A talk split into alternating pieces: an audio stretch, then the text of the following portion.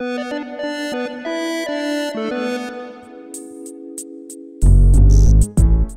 Olá, eu sou o Gustavo Minari e está começando agora o podcast Canaltech. Dados da Proofpoint, uma empresa americana de segurança digital, revelam que pelo menos 25% das empresas brasileiras já sofreram algum tipo de ataque cibernético em 2022.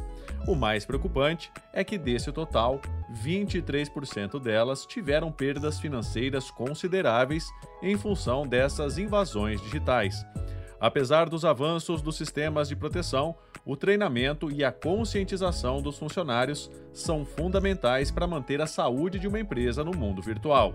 Para falar sobre esse assunto, eu recebo hoje aqui no podcast Canaltech o Vinícius Fonseca, especialista em segurança de informações.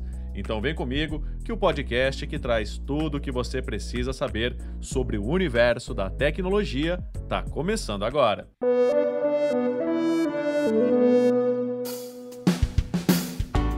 Olá, seja bem-vindo e bem-vinda ao podcast Canaltech, o programa que atualiza você sobre tudo o que está rolando no incrível mundo da tecnologia.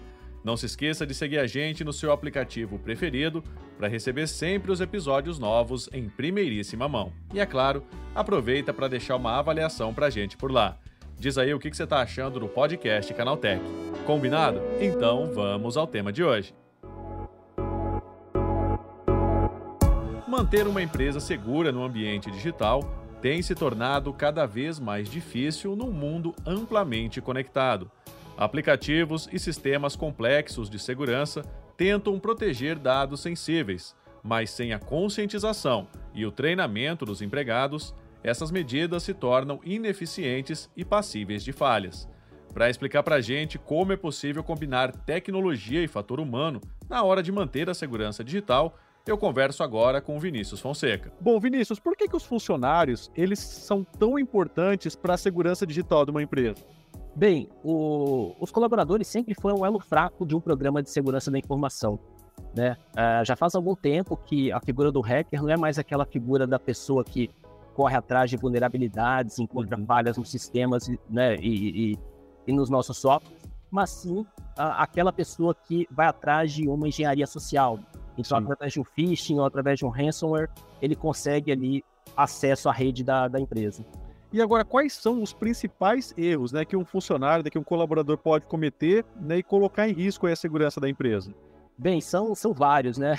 Ele pode clicar em links de e-mail desconhecidos e pode redirecionar ele para uma página ali de, de phishing mesmo, para ele informar as credenciais, concedendo ali acesso à rede da empresa e aos recursos da empresa que estão expostos à internet, ao atacante ela pode, na melhor das, das, das intenções, e geralmente isso acontece na, com a melhor das intenções, né, receber um, um, pendrive ou encontrar um pendrive na frente da porta da empresa ali e ver que aquilo ali de repente tem uma marca, uma capacidade maior, falar, ah, eu gostaria muito de encontrar o proprietário desse pendrive para devolver. E coloca aquele pendrive ali na máquina e ali começa um ataque de ransomware, então começa a criptografar o conteúdo da máquina dele e dos servidores é o e-mail fraudulento, não só o e-mail fraudulento, mas também o chamado BEC, o Business Email Compromise, que é aquele que chega já com boleto para você pagar, uhum. e a pessoa paga, também é muito comum de acontecer pro, do, do, dos nossos colaboradores clicarem.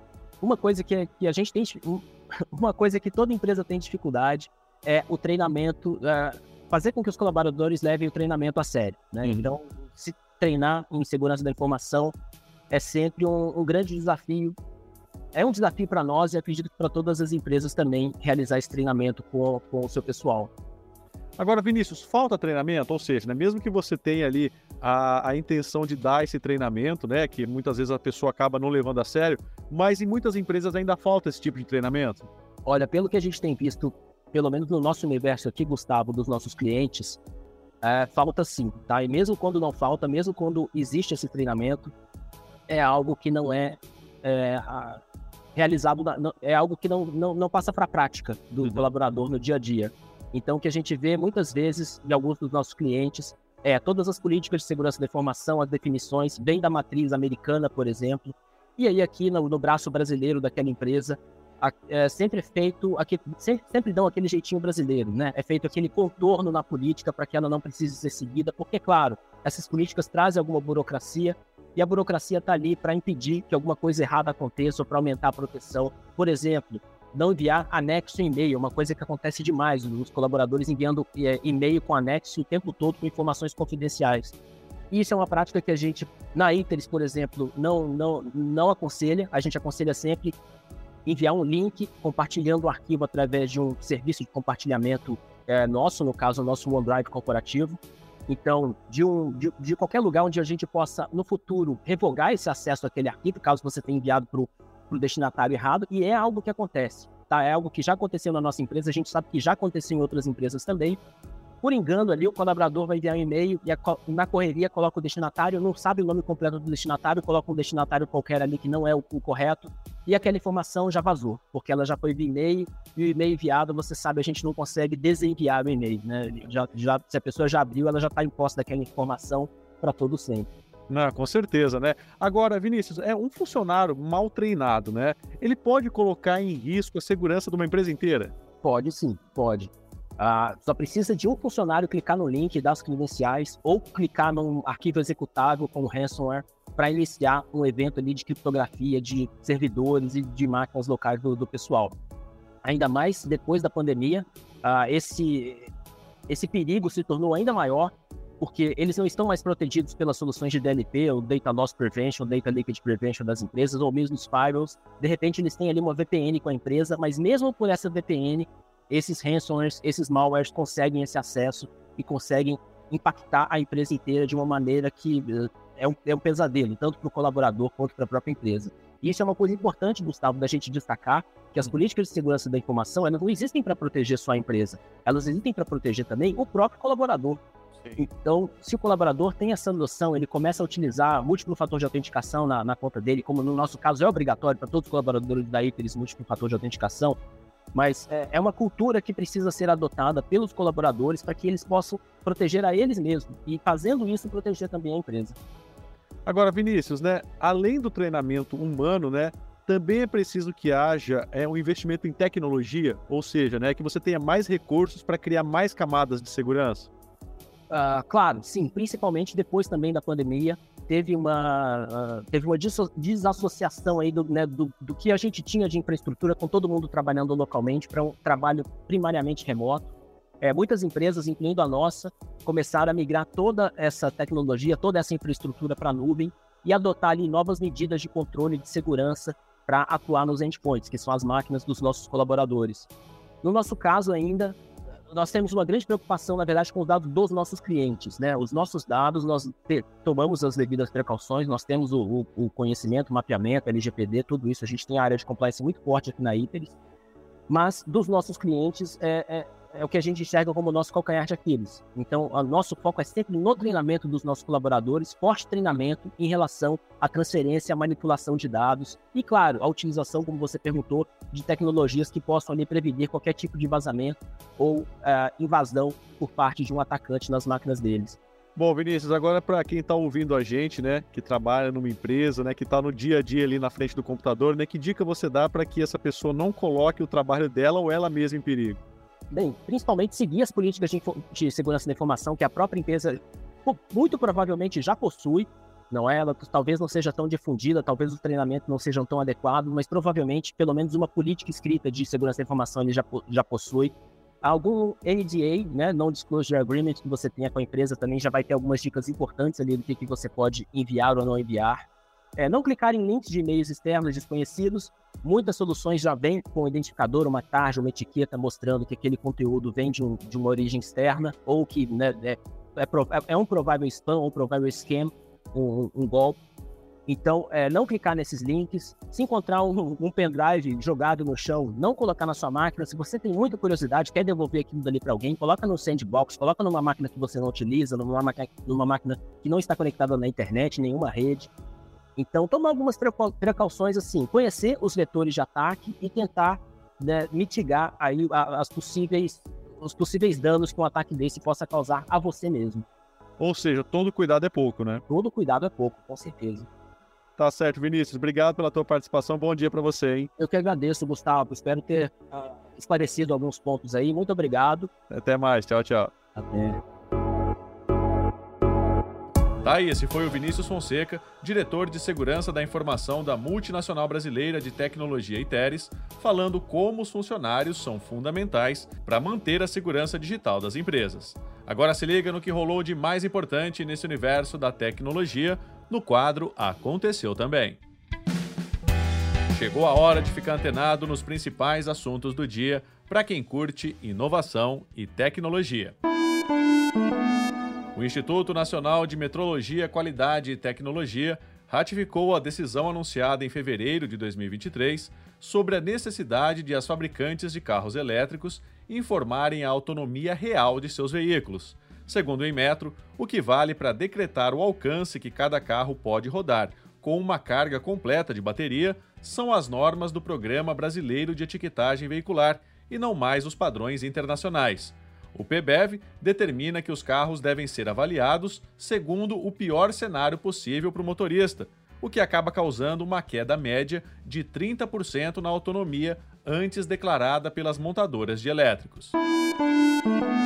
O prazo para renovar a Carteira Nacional de Habilitação vencida no Brasil deverá passar de 30 para 60 dias em breve. A matéria foi aprovada pela Comissão de Viação e Transportes da Câmara dos Deputados no último dia 26 de maio, em caráter conclusivo, e agora será analisada pela Comissão de Constituição e Justiça e Cidadania do Senado. O texto também prevê que a CNH tenha validade indeterminada como documento oficial de identidade. Isso significa que a carteira de habilitação terá de ser aceita como forma de identificação do cidadão, mesmo se estiver vencida. Bandidos estão aproveitando o fim do prazo de entrega das declarações do imposto de renda para aplicar golpes. Uma campanha de phishing alerta sobre supostos erros nos documentos apresentados pelos cidadãos com o download de uma isca para instalar um vírus que rouba dados bancários. Segundo a empresa de cibersegurança Kaspersky, que emitiu o alerta sobre o caso, a campanha foi responsável pelo disparo de mais de 10 mil e-mails fraudulentos desde o final da última semana. Como a Receita Federal costuma alertar, as comunicações do órgão não são realizadas por e-mail, mensagens no WhatsApp ou outros meios de contato direto. Os cidadãos devem acessar os domínios oficiais ou meios de contato legítimos para buscar informações sobre declarações, restituições e outros assuntos relacionados ao imposto de renda. A WWDC 2023 acontece na próxima segunda-feira com grandes expectativas. E alimentando os rumores que temos visto nos últimos meses, o jornalista Mark Gurman, um dos maiores especialistas em Apple, revela que se espera um grande foco em três áreas na próxima semana: a estreia de vários novos Macs, do headset de realidade mista da Apple e de novos sistemas operacionais. Inclusive, o destaque do evento deve ser o primeiro headset de realidade virtual e aumentada da Apple representando a estreia da empresa em um novo segmento de produto, com expectativas para redefinir o segmento de óculos VR e AR e iniciar a era pós-iPhone. O mundo dos torrents e do compartilhamento de arquivos amanheceu mais triste. O HarBG, um dos maiores trackers desse tipo no mundo, anunciou o fim de suas operações. O encerramento das atividades, porém, não está relacionado à perseguição de autoridades e ameaças de processo, como acontece com muitas plataformas do tipo, mas sim pelos problemas financeiros e a falta de pessoal para manter a plataforma.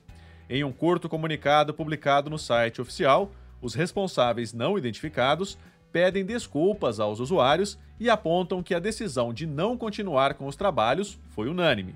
Ela foi tomada diante dos custos cada vez maiores para manter o RBG de pé principalmente pelo aumento no valor da energia na Europa, necessária para manter os data centers do tracker de torrents funcionando, associado à inflação em alta. Além disso, os administradores afirmam que alguns dos responsáveis pelo RAR-BG seguem lutando na guerra da Rússia contra a Ucrânia em ambos os lados do conflito. Tá aí, com essas notícias, o nosso podcast Canaltech de hoje vai chegando ao fim. Lembre-se de seguir a gente e deixar uma avaliação no seu aplicativo de podcast preferido. É sempre bom lembrar que os dias de publicação do programa são de terça a sábado, com o um episódio novo às 7 da manhã, para acompanhar o seu café. Lembrando que aos domingos tem também o Vale Play, o podcast de entretenimento do Canaltech. Esse episódio foi roteirizado e apresentado por mim, Gustavo Minari, e a edição foi do Yuri Souza. O programa também contou com reportagens de Paulo Amaral, Felipe Demartini e Vitor Carvalho. A revisão de áudio é da dupla Gabriel Rime e Samuel Oliveira, com trilha sonora de Guilherme Zomer. E a capa desse programa foi feita pelo Eric Teixeira. Agora nosso podcast vai ficando por aqui. A gente volta amanhã com mais notícias do universo da tecnologia para você começar bem o seu dia. Até lá, tchau, tchau.